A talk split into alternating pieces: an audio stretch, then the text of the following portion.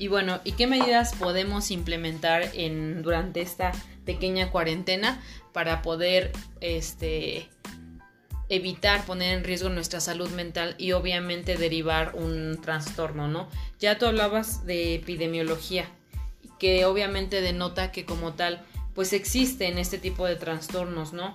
Entonces ya nos habla de que ya como tal había desencadenantes, había situaciones que no que muchas veces los seres humanos atravesamos y que por la situación que vivimos actualmente pueden desencadenar como tal un trastorno, ¿no? Entonces es importante darle su lugar, ¿no? Nosotros vamos a dar algunas recomendaciones que son generales en relación a la situación que estamos viviendo, ¿no? Y vamos a comenzar con una que es limitar el flujo de noticias y tener cuidado con lo que uno lee. Y, esto pues nos vamos a, basar en que la fuente de información que tengamos sea una fuente confiable, ¿no? Y también es importante aquellos que ya padecen este tipo de trastornos tener limitación en cuanto a, a esta información. O sea, de hecho la limitación va, va desde un tiempo, ¿no? Un tiempo para informarte, porque claro que es importante que te mantengas informado, pero esta información debe de ser verídica y debes de tratar de limitar la información. ¿Por qué? Porque tú sabes que de alguna manera ya estás eh, un poco tambaleante en tu, en tu salud mental. Entonces va con el fin de cuidar. Cuidar tu salud mental y tu salud emocional que puede tener repercusión en la parte física. Así es, yo por ejemplo veía una, reflexión, ¿no? Que hablaba acerca de si los perritos eh, que están enjaulados tanto tiempo se sienten ellos mal, se ven tristes. Si tú estás acostumbrado a tener una actividad muy grande en tu vida y ahorita te hacen cuarentena, eh, es importante que tú restringas, como decías, esta información. Y a mí me viene a la mente el, monito del WhatsApp, ¿no? El, el, simio. Uno que sale así cubriéndose los oídos, cubriéndose los ojos y cubriéndose la boca. Sea, no solamente es cuidar lo que ves, lo que escuchas, sino también la desinformación que tú puedes llegar a generar como individuo, ¿no? Claro, y es una responsabilidad que todos los seres humanos debemos de tener en cuenta. Eh, tener una pausa en nuestras redes sociales, ¿no? Entonces, eh, algunos, algunas redes sociales como es el WhatsApp, pues podemos silenciarlos, ¿no? Podemos silenciar ese tipo de grupos que finalmente pues no son necesarios en nuestra vida actual, en, este, en estos momentos, ¿no? Eh, y eh, otra, otra importante recomendación que debemos de llevar a cabo es, se titula como lavarte las manos pero no en exceso, ¿no? Ya hablábamos que estos comportamientos pues pueden ser repetitivos en aquellos que ya tienen como base un trastorno y pues estaban tratando de evitar este tipo de comportamientos o que pueden eh, considerarse como desencadenantes, ¿no?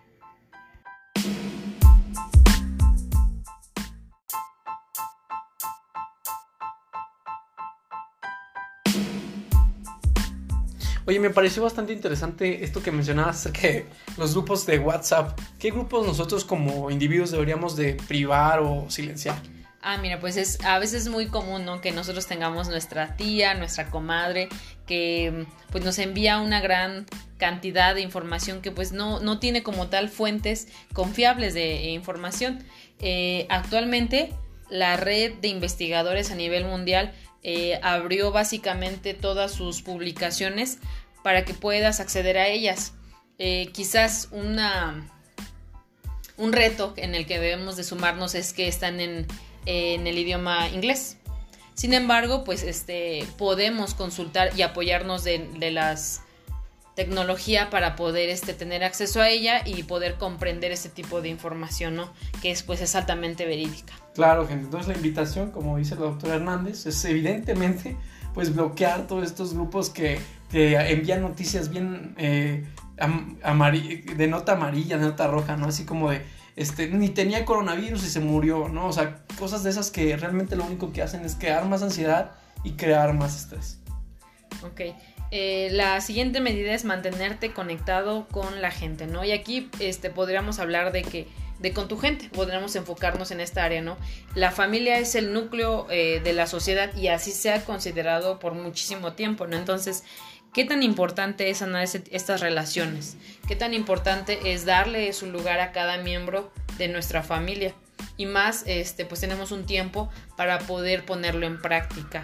Eh, y aquí es importante, por ejemplo, acordar horarios, horarios como un grupo que, un grupo social, acordar horarios en cuanto a hablarnos por teléfono, en cuanto a estar utilizando alguna área, compartir ciertas cosas, ¿no? Es importante tener eh, reglas dentro de nuestra convivencia. Y finalmente esto pues nos va a llevar a tener un equilibrio en cuanto a nuestra rutina. Podemos eh, enriquecer nuestra rutina con diversas actividades que no tienen que ser repetidas cotidianamente y que esto va a hacer que nosotros podamos ser conscientes que nuestro día cada, cada minuto y durante el proceso es diferente y lo disfrutemos mucho más. Y con los nuestros, ¿no? Como, como ya lo mencionabas. Ahí se me hace importante también mencionar que normalmente la gente tiene estos trastornos de ansiedad y más ahorita porque vienen de núcleos familiares que están desintegrados o, relaciones familiares muy afectadas o con muchas heridas que no se sanaban ni se sanaron.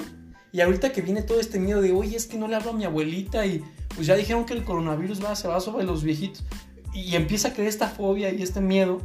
Y evidentemente la gente empieza a, hacer cosas que antes no hacía. Y, y, ahorita es donde surge más esa ansiedad de, es que nunca le dije esto, etcétera, etcétera. Entonces aquí importante, como tú dices, es mantener ese equilibrio, acercarte a los tuyos y, para que esta relación obviamente sea más estrecha y tú reduzcas así la ansiedad. Este es el objetivo. Exactamente.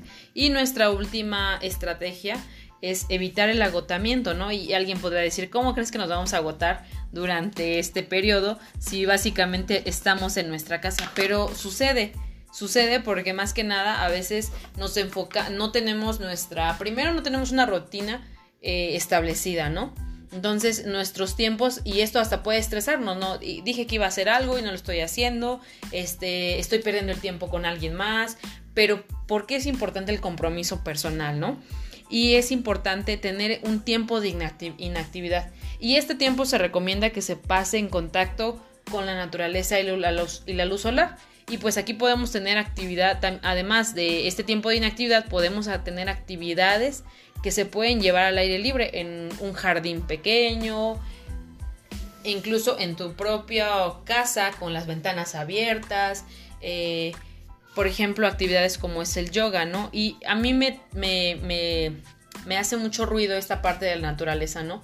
Porque siempre ha sido mencionado, o sea, ¿qué, qué tan importante y qué tanto impacto tiene con el ser humano porque siempre se hace relacionado con la sanación y el equilibrio del hombre, ¿no? Es importante que también tenemos, tomemos eh, conciencia en esta, en, durante este tiempo en que la naturaleza convive con nosotros continuamente, ¿no? Y obviamente nosotros somos responsables de mm, grandes situaciones que ha atravesado ella, de grandes este, pérdidas que ha sufrido ella, ¿no? Y también hay que sanar esta parte, esta relación, porque inevitablemente nosotros disfrutamos la vida a través de ella. Entonces este tema pues tuvo ese objetivo, que tú te dieras cuenta que esta situación del coronavirus vino a desatar o a desenmascarar muchas situaciones de ansiedad que todos tenemos. Ya explicamos los trastornos de ansiedad, diferenciamos entre lo que es una ansiedad patológica y una ansiedad normal, hablamos un poco de cada característica de cada trastorno y te invitamos a ti a que ahora que ya sabes cuáles son tus armas en contra de la ansiedad, las lleves a cabo y las compartas con los que amas. Te invitamos también a que este podcast, si te gustó, que lo compartas con tus seres queridos, con la gente que está a tu alrededor y que le hagas saber que sí es una situación importante la del coronavirus, pero también más importante es que guarden la calma, que lleven a cabo las medidas preventivas y que también no saturemos los sistemas de salud. Eh, esta, esta ansiedad crea que mucha gente con síntomas leves vaya inmediatamente al médico y sature y haga que el sistema de salud eh, se desplome económicamente hablando. Entonces, contrólate, respira.